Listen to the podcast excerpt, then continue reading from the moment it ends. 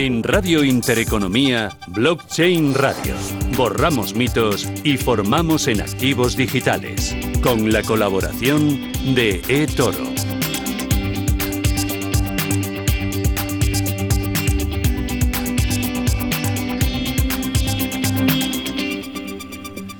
Esto es Radio Intereconomía, es jueves, jueves 29 ya de abril y arranca una nueva edición de Blockchain Radio. Javier Molina, ¿qué tal? ¿Cómo vas? ¿Qué tal, Susana?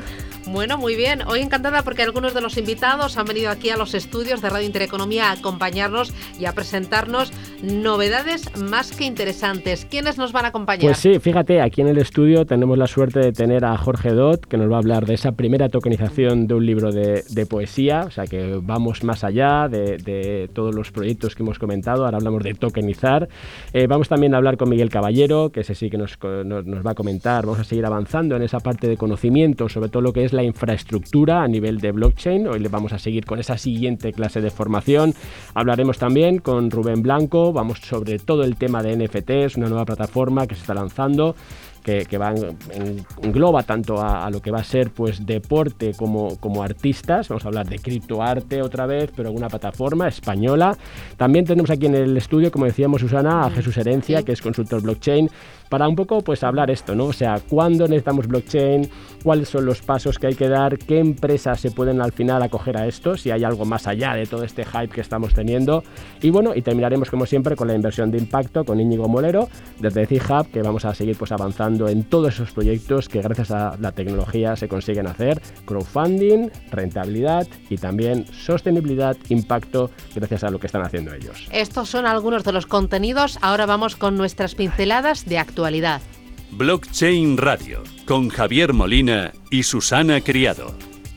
Bueno, sé que enseguida me vas a hablar del tema de las monedas digitales, que está todo muy, muy caldeadito, pero a ver, eh, a mí me ha llamado mucho la atención la postura de JP Morgan. Yo recuerdo que hace tres años o algo así, dijo que esto del Bitcoin era un auténtico fraude. La verdad es que sí, que, yo además he escrito mucho sobre eso en el Confidencial y, la verdad es que, bueno, pues ahora pues no toca más que un poco pues reírse, ¿no? O sea, como algo que decías que era, que era un fraude, ¿no? En 2017, pues ahora de repente estás lanzando fondos, ¿no? Que para tus clientes, además tus clientes mejores, tus, tus clientes de banca privada, family office y demás, en la cual, pues bueno, pues metes como activo subyacente pues Bitcoin. Pues bueno, yo creo que más allá de, esta pequeña mufa ¿no? que, que, podemos, que, puedo hacer personalmente, eh, lo, que, lo que está claro, Susana, es que hay un cambio, hay un cambio de, de, concepto, hay un cambio de revolución y que siempre decimos aquí, más allá de los precios, lo que importa es lo que vamos a ver hoy. Fíjate, tokenizar, eh, NFTs, cómo puedo sacar al final pues otros modelos de negocio tecnología te está trayendo, ¿no? Y eso es una de las eh, pautas, yo creo que, que, se está viendo este año. 2020 ya se vio y 2021 que estamos continuando. Bueno, hay otras gestoras que se están adentrando en este nicho de negocio. Hay que recordar Morgan Stanley, hay que recordar BlackRock y también muchas empresas como Mastercard, como Visa, como PayPal. Eh, Fidelity, que son las que más, más, tiempo atrás estuvieron con esto. Es decir, es una auténtica. O sea, yo siempre decía que uno de los pilares para, lo que, para que esta adopción funcionase era que también a Wall Street esto le importase, ¿no? Y a Wall Street esto ya le importa. ¿Por qué? Porque hay dinero. Entonces hay dinero, hay negocio y esto ya no hay vuelta atrás. Oye, le importa también a los bancos centrales, porque ya muchos de ellos han anunciado su intención de lanzar sus propias monedas digitales. Exacto. China, eh, Banco Central Europeo, Reserva Federal, Banco de Inglaterra. Al final, eh, fíjate que, cuando hablamos de las CBDCs no es más que un tipo de dinero fiduciario, ¿no? Que al final lo emite un banco central, que sigue su política eh, monetaria y que, bueno, pues incorpora algunas mejoras y también algunos puntos negros, ¿no? Mejoras, pues yo creo que va a evitar el too big to foil, o sea, to, fail, en el sentido de que ya pues eh, quitas esa presión del sistema bancario clásico, eh, sistema de pagos más eficiente. Imagínate pues que, ahora lo que puedes hacer suena es que permite a los gobiernos el, poder no inyectar, entregar ayudas, esos cheques, por ejemplo, de estímulo que se están dando, hacerlo directamente. O sea, tiene muchas ventajas que además introduciendo todo lo que es la capa de los smart contracts, pues te permite programar el dinero, ¿no? Entonces yo creo que eso es muy importante. Entonces, como decías, el yuan digital, o sea, China va cinco pasos por delante. ¿Por qué? Porque ahora pues está justo ayer eh, anunció pues que expande sus pruebas de, escenarios desde los pagos de consumo minorista que ya comentamos aquí a lo que son los negocios, las empresas y además que hace introduce a fintechs, ¿vale? A más fintechs tochas, te hablo de Ant Group, de Tencent, ¿para qué? Para que empiecen a soportar esa divisa digital del Banco Central, ¿no? Con lo cual pues es, vamos, yo creo que estamos ya eh, en ese punto que dicen que incluso que van a estar disponibles para los Juegos Olímpicos de invierno, es decir, eh, febrero del 2022, o sea que queda un año para que esto esté eh, pues casi casi en marcha, ¿no? Al mismo tiempo, fíjate, un banco comercial, el Banco de China, que es uno que está en el top 4, pues estaba pues hoy, hoy anunciando pues un prototipo para que se pueda también operar, siempre hablamos de esa interoperabilidad, que es una de las ventajas también que trae todo este sistema, ¿no? Eh, digamos, digital. Entonces, pues poder hacer operar con la CBDC desde fuera, es decir, que al final, fíjate cómo todo este círculo se va, se, va cerrando y que, bueno, los otros países, pese a que están con ahí 60 proyectos abiertos a, nivel mundial, están muy lejos todavía de, lo que está haciendo eh, China. yo creo que, va tres pasos por delante y ahí, pues bueno, a ver qué va a hacer nuestro, Banco Central Europeo y la Fed, que se ha quedado atrás, pues es verdad que hay pruebas a nivel de, del MIT y, de la Reserva Federal de Boston, pero que estamos lejos de lo que está haciendo China con un proyecto que ya es realidad. Bueno, es lo que está pasando, es la actualidad. Vamos ahora con nuestra primera clase de formación. Blockchain Radio. Innovación y formación a la vanguardia. Formación que llega con Miguel Caballero, CEO de Tutelus. Miguel, ¿qué tal? Eh, buenas tardes, bienvenido. Hola Susana, buenas tardes, ¿qué tal? ¿Qué tal Miguel? Oye, muy bien ese vídeo que vi que habías hecho de NFTs. Bueno, está de pues. estrella total por los principales medios del país, ¿eh? por las televisiones. Bueno, bueno. Buf, está de moda, Miguel. Te vamos a tener que tokenizar, ¿no? Vamos a hacer un, un NFT de tus intervenciones, a ver si nos forramos con eso, por lo menos. Todo se andará. Bueno, además seguro que después mía tenéis algún invitado de lujo, ¿verdad? Para hablar también de NFTs y de cosas muy chulas. Oye, Miguel, estábamos hablando de, de, toda esa, digamos, a nivel de infraestructura, que yo siempre digo que es uno de los pilares más importantes que tenemos en todo el ecosistema. Hemos hablado de Ethereum, hemos hablado de, Binance con esa Smart Chain. Oye, vamos a avanzar en, en alguno de esos proyectos. Eh, Polkadot, ¿no? Lo que es un poco la unidad de cuenta, que es el DOT. Eh, ¿Qué es esta infraestructura? ¿Qué ventajas trae? Cuéntanos un poco de qué va esto. Muy bien. Bueno, como bien decías, efectivamente el mundo el mundo cripto es mucho más que, Bitcoin y Ethereum. Eh, tenemos cada vez más proyectos interesantes que se dedican a solucionar algunos problemas pues que en las redes más consolidadas todavía tenemos. Eh, hoy vamos a hablar de Polkadot, o mm. Polkadot, como dicen los sajones. Eh, Polkadot no deja de ser un, un proyecto que ya tiene años. de hecho, el fundador de Polkadot esto es algo que la gente no suele conocer, es el mismo que el cofundador de Ethereum. Es decir, Ethereum lo fundaron dos personas, Vitalik Buterin, el archiconocido, y eh, Gavin Wood. Y Gavin Wood es el fundador de Polkadot. Entonces es un proyecto que ya parte, digamos que de un personaje, de es, un doctor eh, matemático, ingeniero inglés, pues con una base ¿no? técnica y científica muy, muy interesante.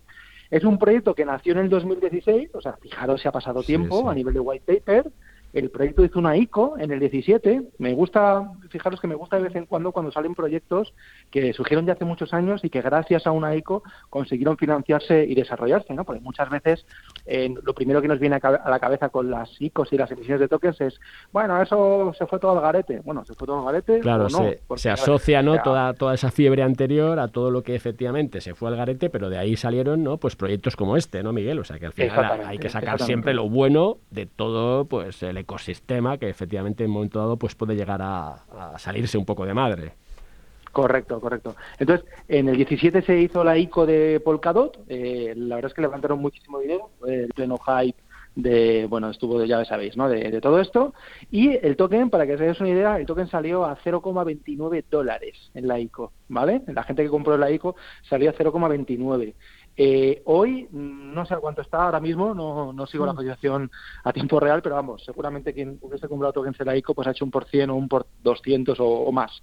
Pero bueno, independientemente de eso, Polkadot es una blockchain que sirve para, digamos, intercomunicar diferentes blockchains, ¿vale? Para hacer las blockchains lo que se llama interoperables.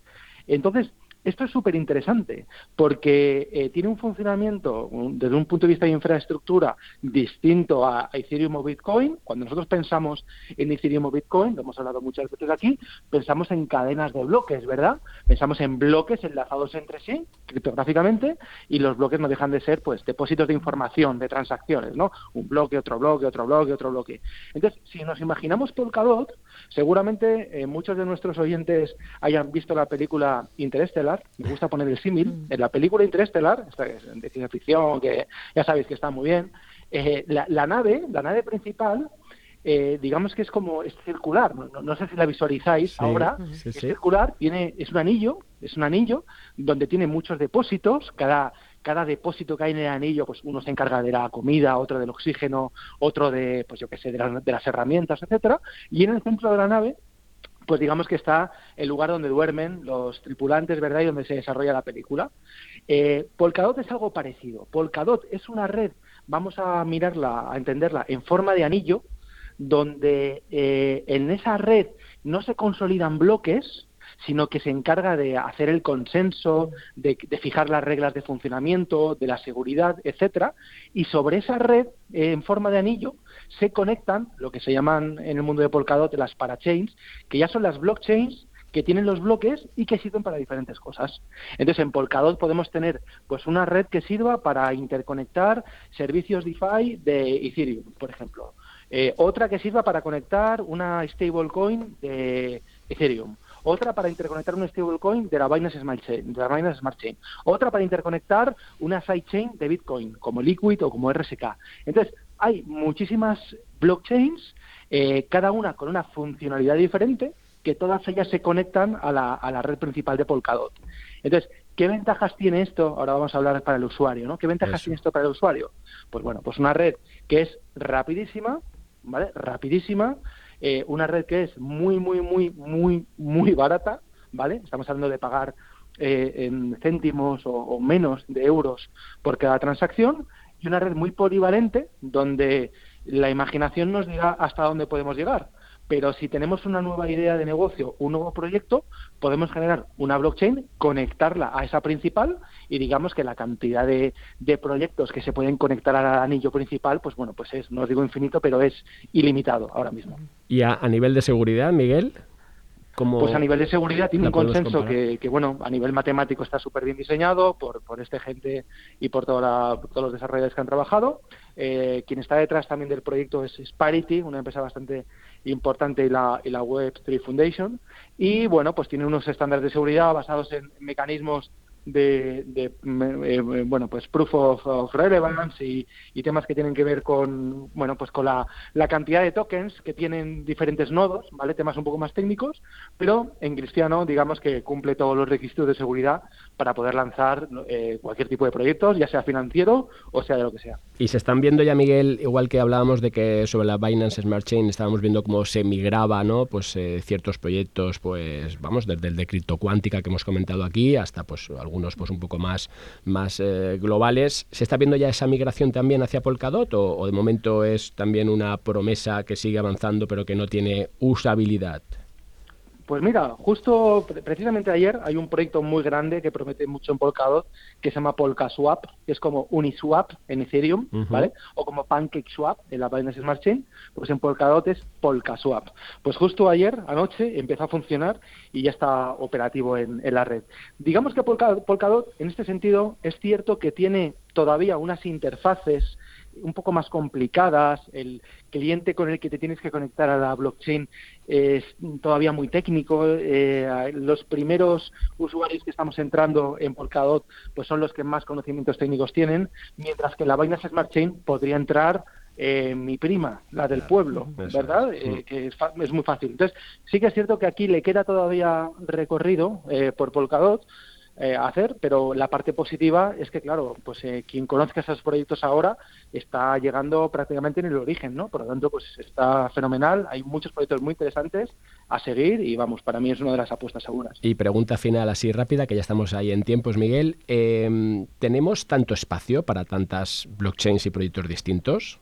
Porque al final veo como mucho ahora inversión a nivel de infraestructura, pero no sé hasta qué punto tiene sentido.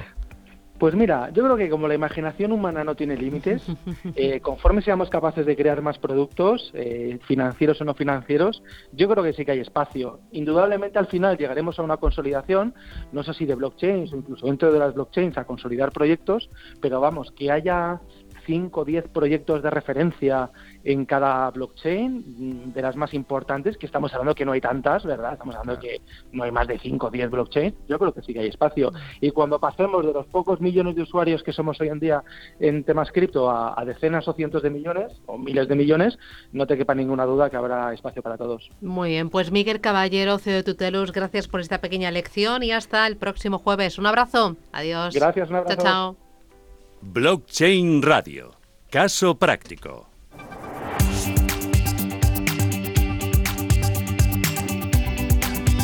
Bueno, vamos a hablar hoy de la primera tokenización de un libro de poesía. Te voy a presentar a nuestro siguiente invitado, es Jorge Dot. Jorge, ¿qué tal? Eh, buenas Hola, tardes. ¿qué tal? Buenas, buenas Bienvenido. tardes. Eh, Jorge nació en Tudela, es ingeniero industrial, ha desarrollado su actividad en el sector de las energías renovables, la sostenibilidad, la moda, es emprendedor, es observador y además es poeta. Y ahora se ha metido en toda esta tecnología del blockchain. ¿Me puedes caído, explicar? ha caído en el lado oscuro. Bueno, eh, llevo ya algunos años eh, aprendiendo sobre blockchain. Es una tecnología muy interesante y que creo que es una tecnología que va a cambiar muchas actividades humanas, muchos negocios y que se dice que es una tecnología disruptiva, pero que más allá de ser disruptiva es una tecnología fundacional, que funda una nueva forma de ver las cosas y de asegurar las cosas y de de las transacciones humanas tiene un yo creo que va a tener un impacto muy importante en nuestra vida en el futuro Pero fíjate, es que yo pienso, la poesía, que es algo tan artesanal, algo tan tradicional, ¿no? Algo tan arraigado a... Hay que, a- hay que abrirse la mente, ¿Sí? Susana. Si Con blockchain, que es innovación, que es tecnología. claro. Sí, porque hemos hablado aquí de la tokenización pues, de obras de arte, de fotografía, de, De sellos, acciones, de, caso de- de cromos de- de también, Binance, ¿no? Sí. Y ahora ya lo de la poesía me parece impresionante. bueno yo creo que es una gran oportunidad para la poesía no la poesía eh, tiene siempre eh, una prensa un poco extraña no no digo ni buena ni mala pero no es algo que, que sea no hay muchos compradores de libros de poesía. Quizá en España compradores habituales de libros de poesía puede haber 5.000 personas. Ese es el mercado Eh, digo de poesía Sí, actual, sí. ¿no? porque sí, eh, habrá muchos más porque compran en el colegio, el instituto, en la universidad, pero compradores habituales hay pocos. Entonces, yo cuando, cuando profundicé en la tecnología blockchain, eh, pensé que era una, también una buena oportunidad para unir dos mundos que son aparentemente diferentes, pero que son bastante parecidos, o que comparten cosas, ¿no? Al menos comparten la belleza. Eh, porque la criptografía tiene su belleza y desde luego la poesía lo que trata de expresar casi siempre es la belleza. Entonces, eh, son dos mundos diferentes, pero que tienen eh, un punto de unión. Entonces, cu- cuéntanos ahí, Jorge, ¿qué, qué, qué se pretende con esto de tokenizar? O sea, ¿qué es esto de tokenizar un, un libro de un libro de poesía? Bueno, o sea, lo que consiste simplemente es eh, hacer equivalente un libro a un token, para que ese token lo puedas comprar, vender y de esa forma tener la posesión de ese libro. Ese libro va a estar siempre, es un libro único, que va numerado y que va firmado por el autor. Entonces, eh, lo que queremos, lo que quiero hacer es que no vayas a una tienda a comprar un libro solamente a comprar un libro y quedarte con ese libro, sino que tengas algo absolutamente único, personalizado para ti. Eh, ¿Por qué? Bueno, pues porque la poesía, además, eh, la lectura de la poesía es, es diversa. Mm, De lo que yo escribo, eh, ahí se queda, pero y además ahora se va a quedar en una blockchain, pero luego cada uno que lo lee lo interpreta o lo siente o lo, o Sí, toma de una manera lo vive diferente, distinto. ¿no? Lo vive diferente. Entonces, eh, creo que son que es una gran oportunidad para la poesía, eh, para desarrollar su comercialización eh, y para poner en valor, porque también ocurre hoy que poesía hay, tiene, tiene- poesía tiene muchas más formas de difundirse a través de los blogs, a través de las redes sociales.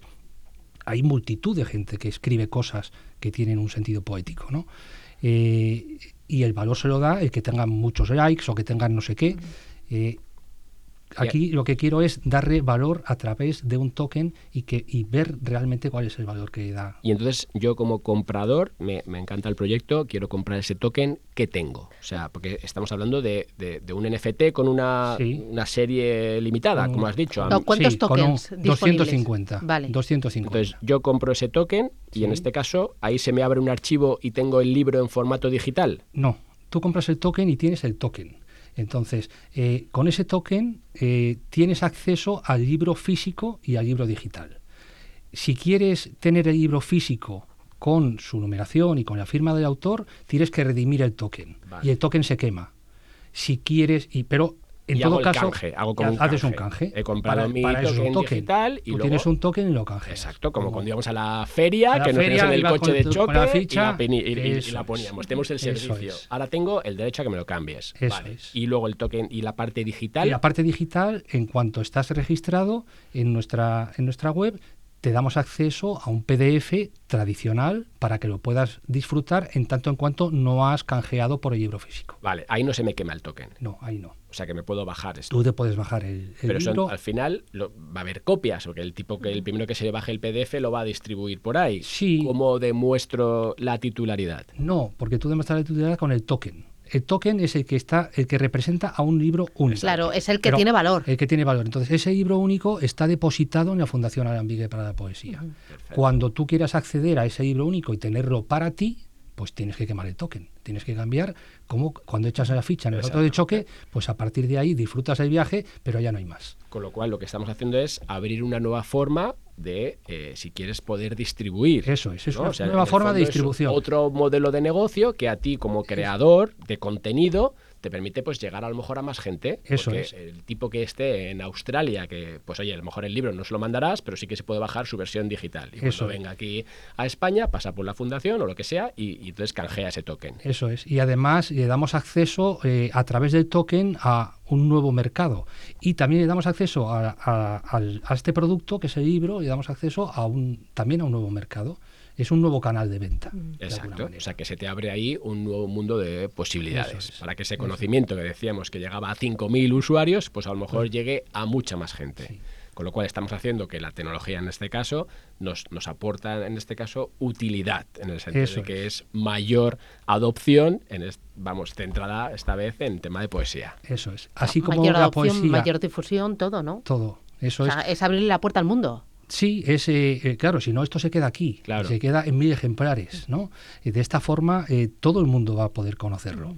¿Y esto luego cómo lo difundes? ¿Cómo llegas a esa gente? Porque vale, hasta ahora te compro la idea, pero ahora tenemos la parte difícil, ¿no? Que es que esto... Esto siempre es difícil, el marketing siempre es muy difícil, ¿no? Entonces, bueno, estamos en un momento inicial del desarrollo de, la tecnología y hay mucha atención hacia esta tecnología hacia los NFTs, etcétera. Entonces, a través de de PancakeSwap en este caso, que es donde se puede eh, cambiar el, token, pues bueno, y vamos a hacer campañas con, diferentes redes sociales. Pero sí, es un, es un punto clave. Y entonces, un usuario que quiere, oye, quiero hacerme con ese token, ¿cómo lo hace? ¿Qué, pues tres pasos tiene que hacer? Los pasos que tiene que hacer, primero tiene que tener criptomonedas, tiene que tener eh, acceder a PancakeSwap eh, y hacer un, cambio. swap hace un swapping de su moneda por eh, por el token. Y una vez que tiene token, lo bajas a tu wallet y ya lo tienes ahí como tienes tus tokens de tienes cualquier otro. Entonces, eh, esperamos que suba de valor y que tú decidas si lo quieres canjear por el libro o no lo quieres canjear. O sea que habrá un mercado secundario entonces. Sí, claro. o sea que, si llega a haber otra fiebre como hemos tenido en el criptoarte, que digan, oye, Jorge, qué bien escribe, que esto me mola mogollón, y como son limitados a esos mil tokens, pues puede haber también eh, esa, esa opción. Y en ese caso, ¿tú recibes algún tipo de, de royalty. Sí, por cada transacción, la fundación en este caso va a recibir un, un pequeño porcentaje. Perfecto, con lo cual estamos también haciendo que ese creador de contenido que hasta ahora se quedaba excluido de todo el proceso que había después, ¿no? le dabas tus derechos de autor a la editorial y ahí moría tu contrato, ¿no? Así ocurre con los otros 750 libros. Efectivamente. Que, van por el método tradicional, Pues enhorabuena, Jorge, y grandes éxitos. Enhorabuena, de verdad. Muchas gracias. Un placer conocerte. Gracias. Adiós. Criptoassets en Blockchain Radio, con la participación de ONIS, empresa española de custodia para activos digitales. Bueno, ¿tú eres muy de deporte o no? Yo soy bastante deporte, pasa que el tener. Pero de practicarlo, de verlo. De practicarlo sé sincero. y de verlo. ¿Ah, Vamos, sí? he hecho la última maratón de Valencia, la ¿Ah, hice, sí? Susana. sí, No me digas. Acabé ya reventado, dije que ya está, una vez en la vida, que me, me no esperaba mucho más. tiempo, mucho tiempo.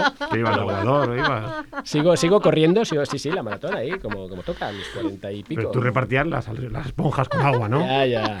Bueno, oye, Yo mira, aprovecho y, y eh, presento a Jesús Herencia. Jesús, ¿qué tal? Buenas tardes, bienvenido. días. Es que Jesús empieza ya para Ya. batallar. Bueno, no pasa nada. Es a consultor blockchain y fundador de Save Your Wall. Eh, eh, enseguida hablamos contigo. Bueno, aunque puedes participar aquí, libertad en el programa, porque eh, estamos para pasarlo bien y para aportar. Pero saludo a mi próximo invitado, que es Rubén Blanco. Rubén, ¿qué tal? Buenas tardes, bienvenido. Hola, muy buenas, buenas tardes. que es CEO de NS18. Yo a Javier le preguntaba co- lo del deporte con, con intención, porque vosotros os habéis convertido en la primera plataforma europea de NFT enfocada al deporte y el eSports. Es así, ¿no?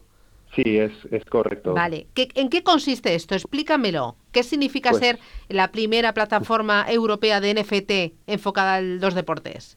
Mira, pues te cuento. Básicamente nosotros lo que pretendemos es desarrollar los coleccionables digitales, eh, estos NFTs, directamente para los deportistas, los clubs, la liga y creadores de contenido y equipos de eSports de una forma muy cercana, muy personalizada hacia ellos.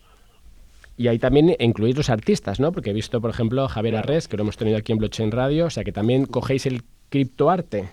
Claro, eh, esa es una de las claves de, de NS18. No solo eh, conseguimos eh, a estos deportistas facilitarles el poder generar sus coleccionables digitales, sino que lo hacemos con los artistas que se adecúan más a sus necesidades. En este caso, por ejemplo, Javier Arres, contamos con él y es un auténtico placer poder trabajar con él actualmente. Y en la parte de deportes, eh, ¿de qué estamos hablando? ¿Se está hablando de clubs de fútbol? ¿Estamos hablando de eh, básquet? ¿Cuál, cuál es un poco el, el objetivo que, que queréis Pues- coger ahí? Mira, te cuento, estamos hablando de todo el mundo del deporte en general. Actualmente nosotros ya tenemos cerrados muchos contratos y estamos hablando no solo de dentro de la liga de aquí de España, tenemos ya contratos con deportistas de la NBA, eh, con jugadores de básquet también eh, de las ligas italianas, tenemos jugadores de la, de la Serie eh, tenemos leyendas del mundo del fútbol, eh, estamos hablando de jugadores de, que están en la élite. Y, y hay un poco, ¿qué les aporta a, a estos artistas, a estos deportistas que al final pues deciden dar ese salto, ¿no? Y tokenizar, en este caso, los coleccionables o el arte y al final utilizar vuestra plataforma. Yo creo que, eh, aparte de que les facilitamos todo el proceso, porque al final el concepto de NFT, nosotros que lo hablamos a diario lo conocemos, pero el gran público lo hablas día a día y, no acaba de conocerlo, incluso estos deportistas, y es eh, mejor transmitirlo, como hablaba, de coleccionables digitales, que es lo que al final son. Nosotros les facilitamos eh, el acceso a esta plataforma con todos los medios que requieren, no solo desde la creación de, de ese NFT como tal, sino con todo el proceso técnico que supone pues la publicación, el acuñado, el, el- el disponer de él en, en un marketplace u otro. Entonces todo ese proceso lo, lo facilitamos. Y también la parte, entiendo, de, de comercialización, ¿no? De hacer un poco el, el marketing y demás. Correcto. Correcto. Esto también es muy importante porque también cada uno de los deportistas o equipos de eSports pueden tener su propia línea. Nosotros nos adaptamos a ellos y hacemos también que tienda hacia esas necesidades de este criptomercado o mercado de, eh, de coleccionistas eh, y además intentando ya familiarizar a los fans de ellos hacia este tipo de productos. Oye, eh, perdona, yo tengo una preguntilla. He estado mirando un poco el acuerdo que habéis hecho con la liga. Me, me gustaría saber eh, hasta dónde llega. Es decir, ¿os paráis en hacer un poquito de marketing con la liga o, o cómo es ese proyecto? Porque me resulta muy interesante la liga como marca en sí y yo entiendo que a través de NFTs, bueno, pues eh, me imagino que habréis abierto un melón bastante interesante y me gustaría saber hasta dónde puede llegar, hasta dónde me puedas contar, claro. Bueno, actualmente con la liga eh, lo que tenemos es que básicamente eh, John, uno de los socios, está en conversaciones con ellos. Eh, digamos que esto es una, una situación ahora mismo que no se puede dar mucha información. Vale, vale. Y otra, otra pregunta que tengo ahí, eh, ¿cómo ¿puedes programar los ingresos posteriores? Es decir, esa parte de royalties, esos autores, una vez que ellos, Sí, oye, claro, pues... esto es una de las, esto es uno de los principales factores que son interesantes dentro del mundo de estos coleccionables digitales. Eh, tú al final, dentro de ese contrato que defines al inicio, puedes definir los porcentajes que se dividen entre eh, deportistas, artistas, según su bagaje, según las condiciones que se acuerden y luego además evidentemente existe este mercado secundario eh, que sigue reportando beneficios porque pensad que ahora mismo, por ejemplo, un deportista de élite, eh, una leyenda que haya vendido una camiseta, pues cuando ha ganado un triplete de hace X años, esa camiseta ahora mismo se puede estar vendiendo por eBay hmm. a unas cantidades muy elevadas. Esa camiseta o esa memorabilia no va a recibir nada este deportista. En cambio, esto no ocurre con los NFTs. Este NFT eh, dentro de unos años se seguirá vendiendo con ese contrato y percibiendo un porcentaje de su reventa. Perfecto. Y luego, oye, la, operativa ahí a través de la plataforma, Rubén, es, es fácil, es sencilla. Es decir, ¿tengo que ser un criptousuario para poder entender y acceder a este mundo? O, lo habéis puesto sencillo? Estamos trabajando para hacerlo lo más sencillo posible. Como te comentaba, no solo tendremos eh, nuestro, nuestra plataforma en el lanzamiento, sino que vamos a contar con marketplaces de terceros de terceros que según se ajuste la necesidad de ese deportista o artista nos adaptaremos nosotros también. Nuestro objetivo al final es que cualquiera con fiat, con moneda común, ya sea euro o dólar, pueda también llegar a comprarlo no siendo necesario el uso exclusivo de criptomonedas.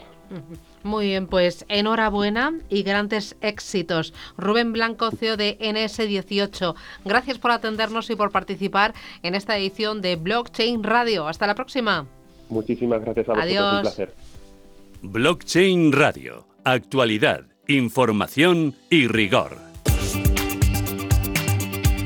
Bueno, ya le hemos presentado, está aquí Jesús Herencia em, y hoy le has traído aquí a Jesús Herencia Provocador, le llamas así, ¿no? Sí, yo venía buscando más guerra, pero al final es que yo soy bueno, tío. Ya que hace el favor de venir y aquí vamos a así con Vamos a aprovechar. Siempre a mí me gusta Jesús porque siempre tiene esos puntos más críticos y además al estar también yo creo que tan en contacto, ¿no? De esa parte de consultoría con todo lo que está haciendo en blockchain, pues quería preguntarte, Jesús, la primera de ellas, oye, eh, números reales, o sea, ¿dónde estamos en esto de blockchain? ¿Estamos aquí nosotros trayendo a casos raros o realmente hay una revolución? ¿Realmente ves cada vez más empresas que están utilizando esa tecnología para mejorar? Y luego te, la segunda pregunta será en qué, un poco, pero para mejorar sus estructuras.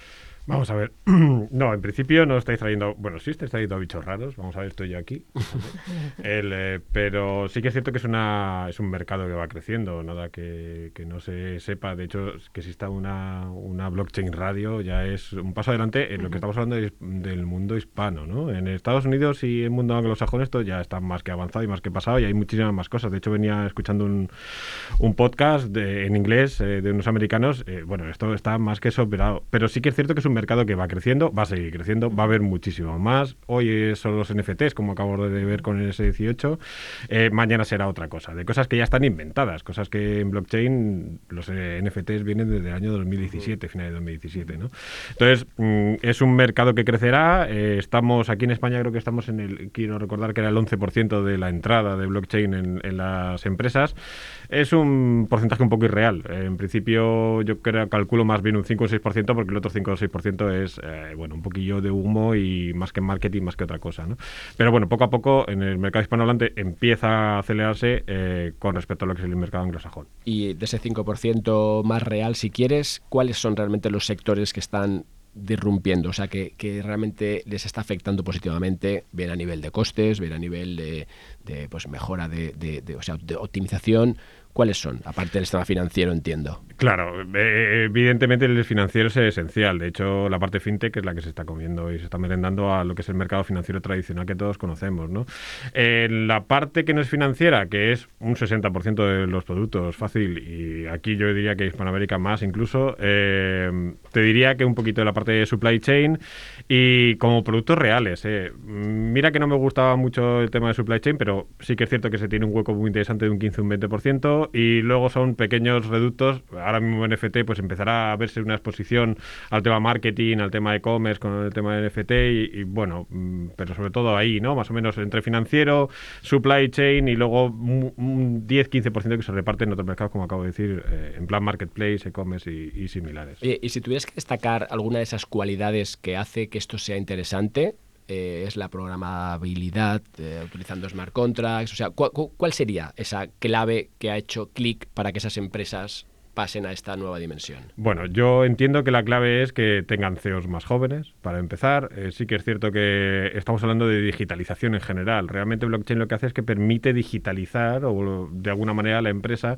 y hay algunos que tienen la posibilidad de, empezar a digitalizarla desde el principio, ¿no? Entonces, eh, blockchain es una, es una tecnología que se debe nutrir, se debe, cuidado al verbo, deber no puede, eh, de activos digitales, nativos puros. Esto ya lo hablamos la otra vez cuando hablamos por teléfono y esto es así. Eh, activos físicos sí, pero es mucho más complicado, más complejo. Realmente lo que haces es mejorar la seguridad, pero los suyos son activos digitales. Entonces, en ese apoyarse en las nuevas generaciones, la Z, la millennials y de ahí para abajo, que se basan todo en digital, es donde realmente eh, blockchain es donde va a dar el, digamos, el petardazo, ¿no? Por hablar rápido, mal y pronto. Pero por ahí irán un poquito los tiros, ¿no? pero, las empresas ya están ciertamente digitalizadas, o sea, no, no, no, ¿qué entendemos por digitalización? O sea, al final... yo, tú correrás en la Maratón de Valencia, pero las empresas no están digitalizadas en este país ni de coña. Pero ¿qué se, qué se entiende por digitalización? Porque aquí es donde podemos un poco Venga, vale. sobre eso. Venga, paperless. Vamos a empezar solo por, el tema de la burocracia administrativa general eh, y no hablo ya de lo que es el sector público, sino del sector privado. Eh, se viven, y me, voy si quieres al principio, que es el sector financiero, vivimos en, básicamente hundidos en papel todavía. Ah, hablo de cosas que se imprimen miles y miles de hojas al día sin sentido y, te digo tanto el, el, paperless como el cashless o todo lo que quieras que le pongas un less al final es digitalizar. Y aquí, eh, y cuando digo aquí, hablo de España en general y nuestro I más D más, más I de 1,21 anual, pues que es una patata. Eh, entonces, no estamos digitalizados ni están preparadas. O sea, yo conozco empresas que siguen usando sistemas del año 85. Eh, aquí estamos jugando, ¿no? Entonces, no estamos digitalizados y, la ventaja que te da blockchain es que te puedes permitir coger una pizarra en blanco y decir, vale, con esta base que me lo da blockchain, recordemos que blockchain es una eh, eh, sí, es algo que te permite hacer de base para poder digitalizar el resto de, tu empresa.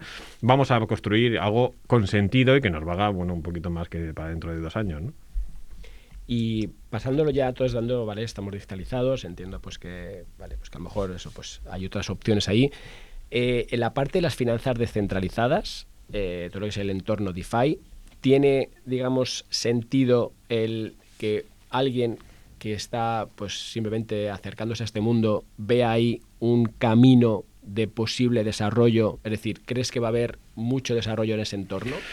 Va a haber mucho desarrollo en ese entorno. todo lo que blockchain ha traído. pero claro, pero te corrijo. Es decir, uno que está empezando no puede empezar por DeFi o le da un patatús y directamente se va para atrás. ¿vale? O sea, tiene que empezar por algo más sencillo, claro. Pero si tú eres un ahorrador, tú eres un inversor, entiendes perfectamente, simplemente estás cambiando una acción que en el fondo ni ves. Aquí es cuando sacamos tú ya la espada ya, ¿no? Vale. Vamos a empezar Sí, vale. Eh, no.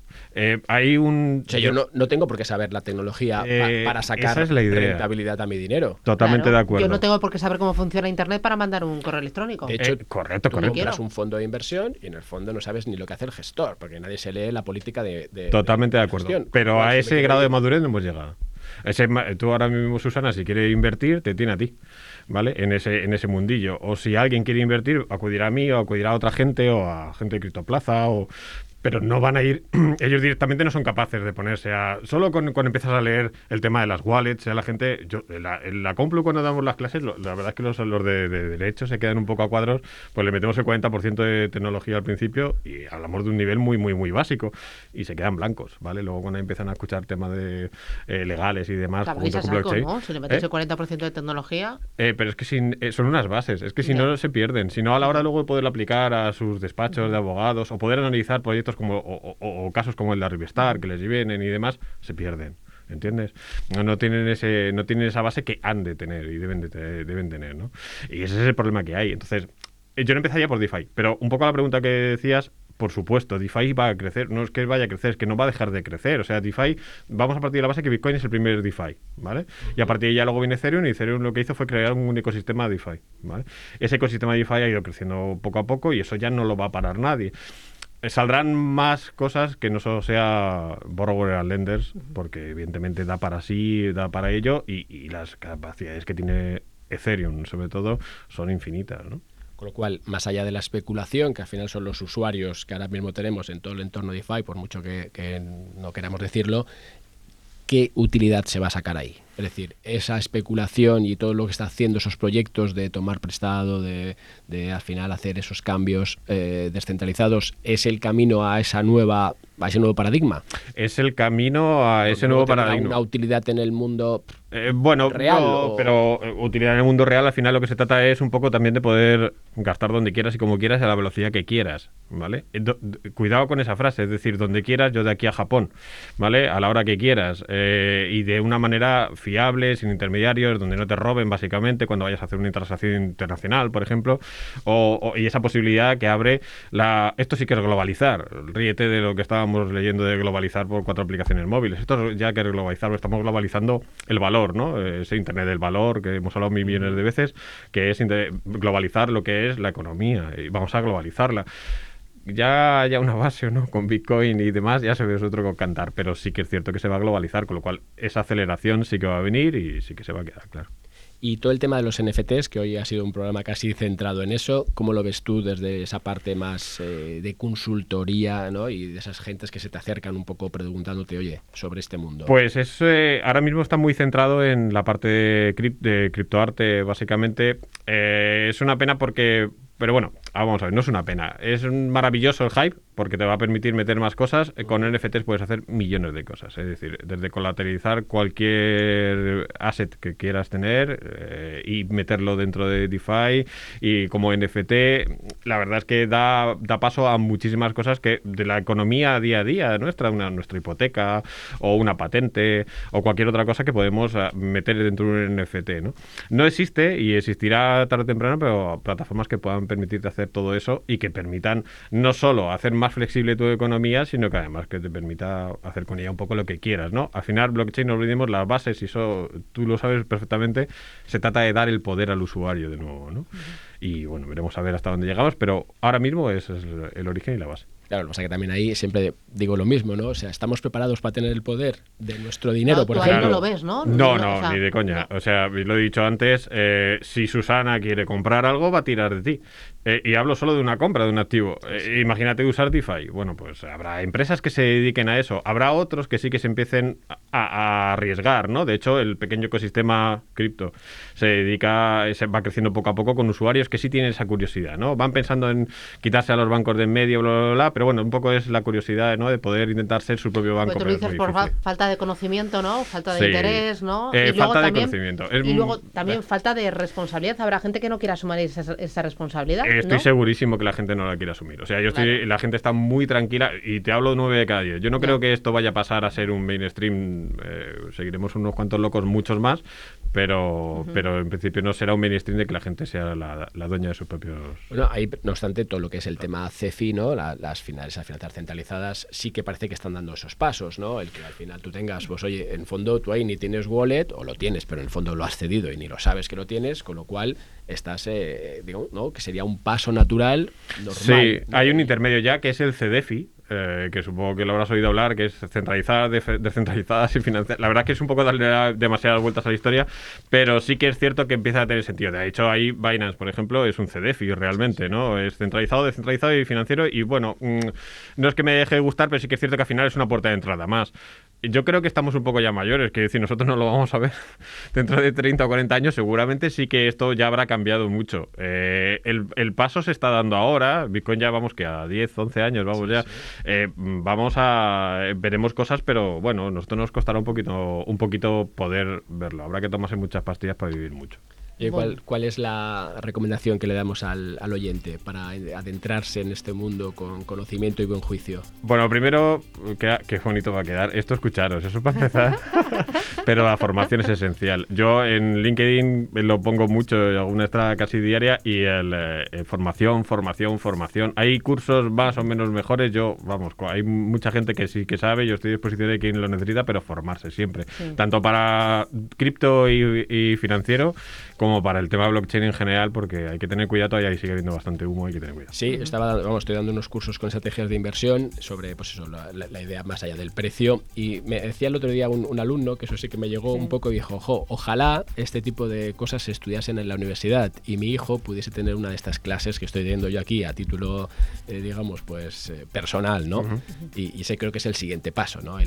Ya te adelanto que vamos a meter eh, DeFi en la Complu para la siguiente edición en octubre y ahí te voy a tirar de ti, ya te lo digo, porque voy a meter 30 o 40 horas más y, ahí tiraremos ahí a hacer cositas y, sí. También hicimos una, una, formación con la Universidad de Málaga a través también de Prosper Lamotte, que fue antiguo pues, eh, profesor mío en el máster.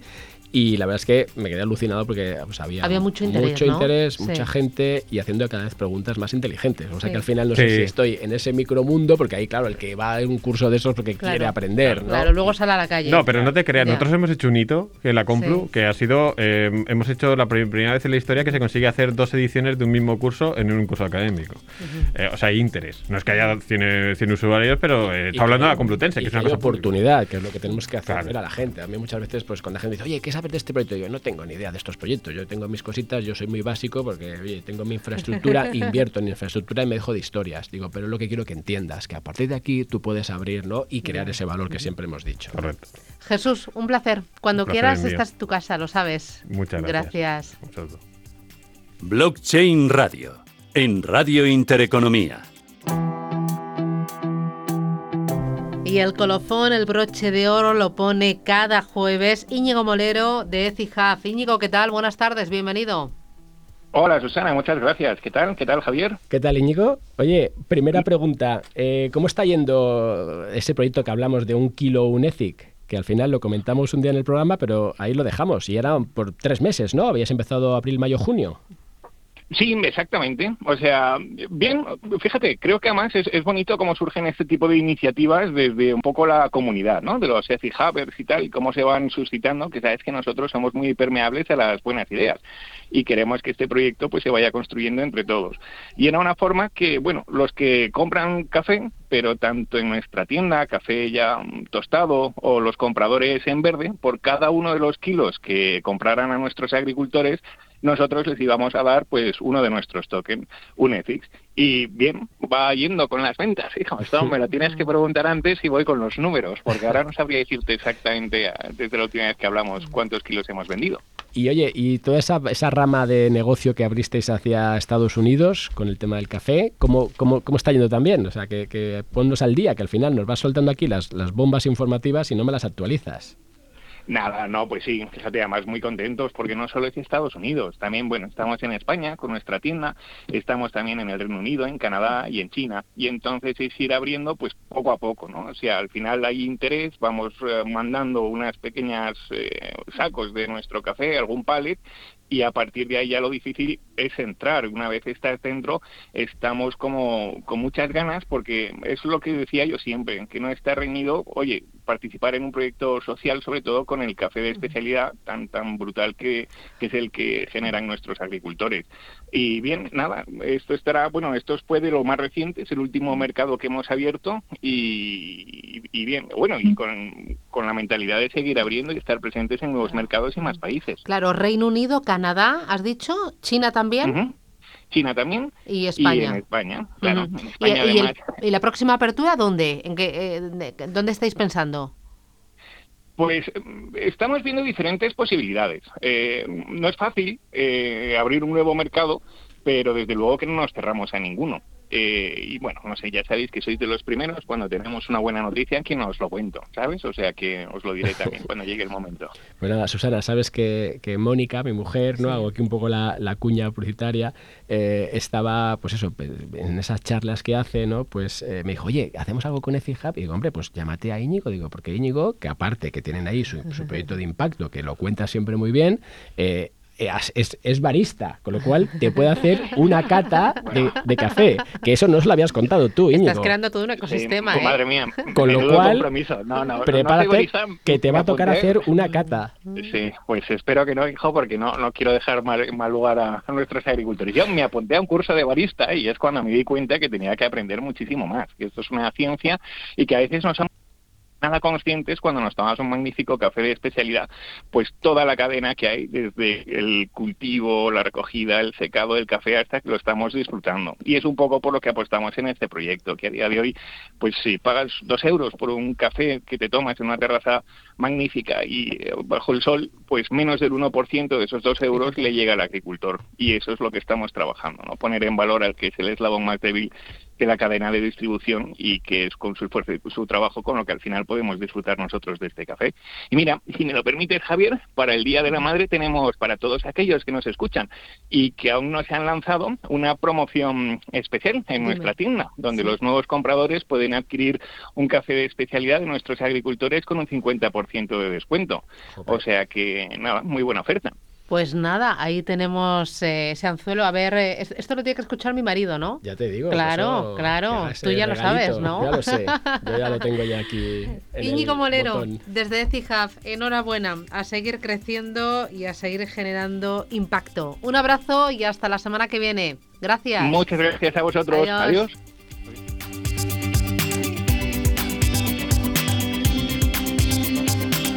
Bueno, y que eso nos ha ido el programa, ¿te has dado cuenta? Pues sí, además hoy otra vez, fíjate que vamos dando como tumbos. Intento siempre abrir y traer invitados de todos lados, pero como ahora estamos aquí en esta parte, ¿no? De, de todos esa tokenización, ¿no? E incluso, pues no hemos comentado el tema de Binance, que, que está tokenizando acciones, sacándose a su plataforma y generando ya ciertas tensiones regulatorias en Europa. Pero bueno, yo creo que ese es un camino y, al final, como decíamos con, Jesús, ¿no? Pues todos esos proyectos que se van lanzando, pues bueno, algunos irán quedando, otros, otros triunfarán, pero de luego sin duda alguna que fíjate suena que esto ya no solamente abarca al criptoarte, a la poesía, a la inversión, ¿no? Ya, Sino es increíble. que ya está en todos lados. Pues el próximo jueves más y mientras nos pueden seguir escuchando en blockchainradio.es. Javier, cuídate mucho y hasta la semana que viene. Hasta la próxima. Adiós.